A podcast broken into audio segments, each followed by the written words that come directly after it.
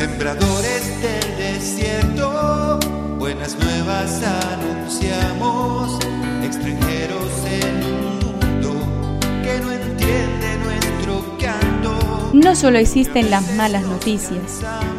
Te invitamos a escuchar esta buena noticia que Jesús, que quiere renovar al hombre, hoy tiene para nosotros. Que me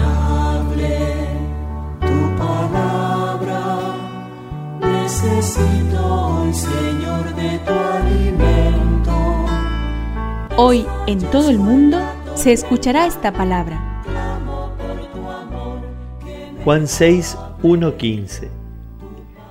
Después de esto Jesús atravesó el mar de Galilea llamado Tiberíades. Lo seguía una gran multitud al ver los signos que hacía cuando curaba a los enfermos. Jesús subió a la montaña y se sentó allí con sus discípulos. Se acercaba la Pascua, la fiesta de los judíos.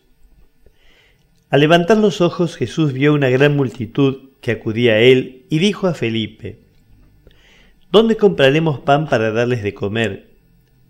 Él decía esto para ponerlo a prueba porque sabía bien lo que iba a hacer. Felipe le respondió, doscientos denarios no bastarían para cada uno pudiera comer aunque sea un pedazo de pan. Uno de sus discípulos, Andrés, el hermano de Simón Pedro, le dijo, Aquí hay un niño que tiene cinco panes de cebada y dos pescados, pero ¿qué es esto para tanta gente? Jesús le respondió, Háganlo sentar. Había mucho pasto en ese lugar. Todos se sentaron, y eran unos cinco mil hombres. Jesús tomó los panes, dio gracias, y los distribuyó a los que estaban sentados. Lo mismo hizo con los pescados, dándoles todo lo que quisieron. Cuando todos quedaron satisfechos, Jesús dijo a sus discípulos, recojan los pedazos que sobran para que no se pierda nada. Los recogieron y llenaron doce canastas con los pedazos que sobraron de los cinco panes de cebada. Al ver el signo que Jesús acababa de hacer, la gente decía, Este es verdaderamente el profeta que debe venir al mundo. Jesús, sabiendo que querían apoderarse de él para hacerlo rey, se retiró otra vez solo a la montaña. Que me aliente tu espíritu.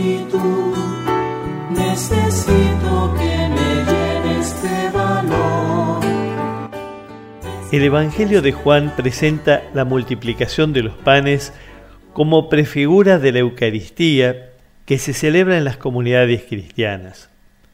La Eucaristía dominical es la experiencia central en la que se alimenta nuestra fe. El verdadero seguidor de Jesús no puede vivir sin esta celebración. El domingo es el día en que todos los cristianos nos reunimos en asamblea para confesar nuestra fe, también para escuchar la palabra de Jesús, dar gracias a Dios por la vida y por la salvación, comulgar con Él y salir fortalecidos para seguir buscando el reino de Dios y su justicia. Vos, ¿cómo celebrás el domingo?